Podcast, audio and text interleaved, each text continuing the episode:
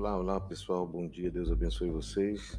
Nós estamos aqui no IBV, Instituto Bíblico de Vencedores, e nós estamos indo para a aula 2. Você sabe que nós estamos falando sobre é, o livro de Gênesis, né? Então, nós vamos para a aula 2, que tem como título A Queda do Homem e o Plano da Redenção. Amém? Nós falamos na primeira aula, na introdução da conexão que Gênesis faz com Mateus, na é verdade, onde Gênesis é a origem, é, no grego é a origem, no hebraico significa princípio, né? no princípio. É o princípio de todas as coisas, na é verdade, onde o mundo é criado, todas as coisas são criadas, os animais são criados, e também ali começa é, né, o pecado no mundo, a morte, na verdade, todas essas coisas, e também nós vemos ali em Gênesis 3,15 é, o plano de Deus, na verdade, que se concretizaria em Mateus com Jesus, com a, com a chegada de Jesus, com a chegada do Messias para salvar o mundo. Amém? Nós vimos também o elo messiânico, né, essa conexão entre é, Gênesis, temos o Criador, e Mateus, o Messias prometido. E os elos escriturísticos, na verdade, que é, que é essa exatamente mostrando onde está essa essa conexão de Gênesis e Mateus, né? Nós vimos aí a semente da mulher, peles de animais, Abel e seu sacrifício de sangue, Abraão, Abraão e o sacrifício de Isaac, José requido da cisterna ao trono, e aí e por aí vai, né? A gente viu cada um tem um texto em, no antigo, né, em Gênesis e outro um outro né, texto em Mateus para fazer essa conexão. E agora nós vamos para a aula 2, a queda do homem e o plano da redenção. Então, quando o homem foi criado por Deus, Lúcifer já havia se rebelado e seduzido um terço dos anjos. Isso aí a gente encontra em Apocalipse capítulo 12, versículo 4. Olha que coisa interessante. Ele então deixou de ser o anjo de luz, Lúcifer, para se tornar o adversário, que é Satanás. Então, Lúcifer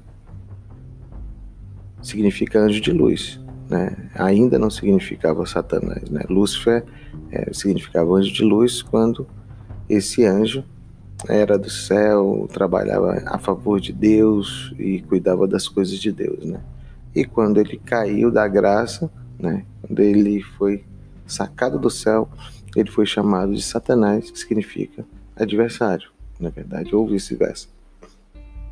Então, Satanás, ao ver o homem sendo criado à imagem e semelhança de Deus, isso encontramos em Gênesis capítulo 1, versículo 26, talvez movido por inveja e ira, passou a buscar a todo custo desvirtuar o homem afastando do seu Criador. O relacionamento do homem com seu Criador pode então ser dividido em três etapas. Vamos lá. O relacionamento do homem com seu Criador é dividido em três etapas. Primeiro, geração. Está em Gênesis capítulo 1, versículo 1. No princípio criou Deus. Segunda, degeneração. Né? Capítulo é, Gênesis 3, 1 mais a serpente, né, foi degenerado com o pecado. E terceiro, regeneração, que tem a ver, então, é, está em Gênesis 3, versículo 14. Então o Senhor disse à serpente, e aí nós temos geração, degeneração e regeneração. Amém? Então, no relato da queda do homem, podemos identificar basicamente três estratégias usadas por Satanás no processo de tentação. Primeira coisa que ele fez, na verdade, maximização das restrições de Deus. Deus apenas determinou que Adão e Eva não comessem do fruto da árvore, do conhecimento do bem e do mal. Satanás ampliou isso. Olha o que, é que ele fala, por sua conta própria. Então ele, ele o alcance da determinação divina. Ele diz assim: Deus não quer que comais, porque sereis igual a Deus. Né? Então, ele maximizou as restrições de Deus. Olha, vocês, ele está fazendo isso porque no dia que vocês comerem, na é verdade, vocês serão igual a Deus. Segunda coisa, ele sempre minimiza as consequências. Deus havia alertado para o fato que, se comessem, experimentariam a morte. Satanás negou este fato. Vocês não vão morrer, vocês serão igual a Deus. E a terceira coisa que Satanás faz, fez e faz também, fez com, com, com Adão e com Eva e faz conosco é declaração de meias verdades. Né? Satanás afirmou que se comessem do fruto proibido, seus olhos se abririam e seriam como Deus. De fato, os olhos de Adão e Eva se abriram após comer o fruto proibido, mas ser igual a Deus jamais, porque eles são criatura, foram criados por Deus. É verdade. Então, observamos que já no livro de Gênesis, Deus anuncia a vinda do Messias que iria redimir a raça humana. Gênesis 3,15. Não esqueçam desse, dessa referência chave né, para Gênesis. Em função do pecado de Adão e Eva, animais precisaram morrer para providenciar vestes para eles. Este é o primeiro momento onde o inocente morre pelo pecador. O Filho único de Deus viria então para se entregar por nós. Sendo maior, ele se fez menor e por isso seu nome foi exaltado acima de todo nome. Deus é misericordioso, mas também é justo. Conforme Êxodo 20, versículo 5, ele diz: Visito a iniquidade dos pais nos filhos até a terceira e quarta geração daqueles que me aborrecem, e faço misericórdia até mil gerações daqueles que me amam e me guardam os meus mandamentos.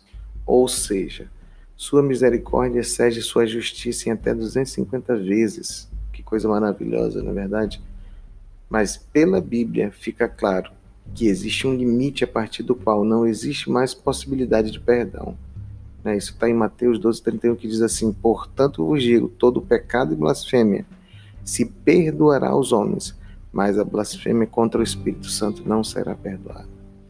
Sendo o Espírito Santo aquele que convence o homem do pecado, da justiça e do juízo, um envolvimento deliberado com o pecado leva inevitavelmente ao juízo. O pecado para o qual não existe perdão é o pecado para o qual não nos arrependemos. Amém? Então, o Espírito Santo está agindo na terra, está agindo nos corações, e eu rejeito isso. Isso aí é um pecado mortal que não tem perdão, na é verdade.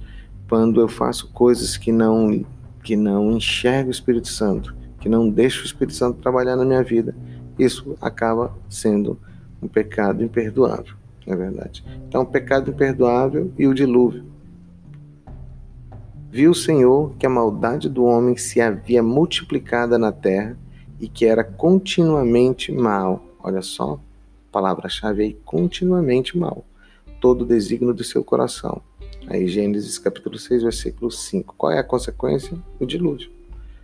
Todo, para todo pecado existe uma consequência, na é verdade. Então, para os momentos de para a época de Noé, para a maldade contínua do povo na época de Noé, o dilúvio. Pecado imperdoável e juízo das nações ímpias. É, isso a gente está vendo em Gênesis capítulo 15, versículo 16. Na quarta geração tornarão para aqui, porque não se encheu ainda a medida de iniquidade dos amorreus então a gente fala a consequência destruição das nações sob o comando de Josué. Então você vê que existe uma medida de Deus, né, é, para que Deus é, faça juízo. Jesus, é, Deus é amor, mas existe o homem vai pecando, vai pecando, isso vai né, criando uma, uma certa medida para que Deus intervenha com uma consequência. Então vamos lá pecado imperdoável e a destruição de Sodoma e Gomorra. Isso está em Gênesis 18, 20. Com efeito, o clamor de Sodoma e Gomorra tem se multiplicado e o seu pecado tem se agravado muito. Consequência, destruição destas cidades. Na verdade, está em Gênesis 19, de 23 a 25. Então, assim, como devemos lidar com o pecado em nossas vidas de maneira que este não nos coloque em situação de escravidão e consequências inevitavelmente uma, uma consequência desastrosa de Deus sobre as nossas vidas.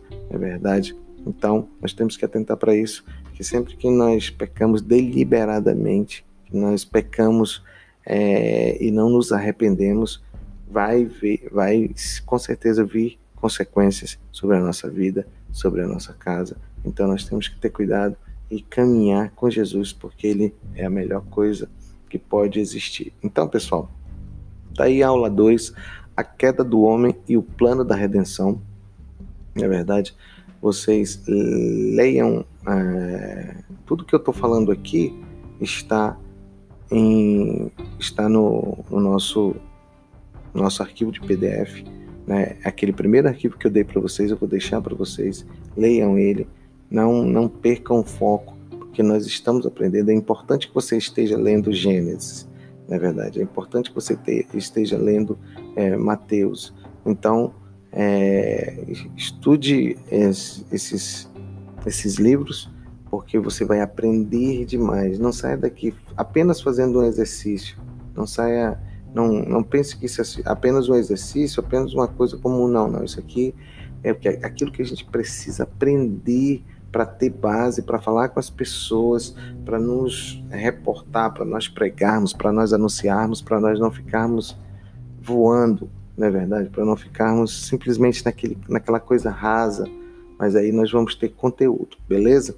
Então, vou já daqui a pouco soltar para vocês o, é, esse arquivo, né? Já tô, já vou colocar né, no Google Sala de Aula e também novamente o arquivo em PDF aula 2 para você se basear estudando e fazer os exercícios que eu vou passar para vocês, beleza? Grande abraço e Deus abençoe.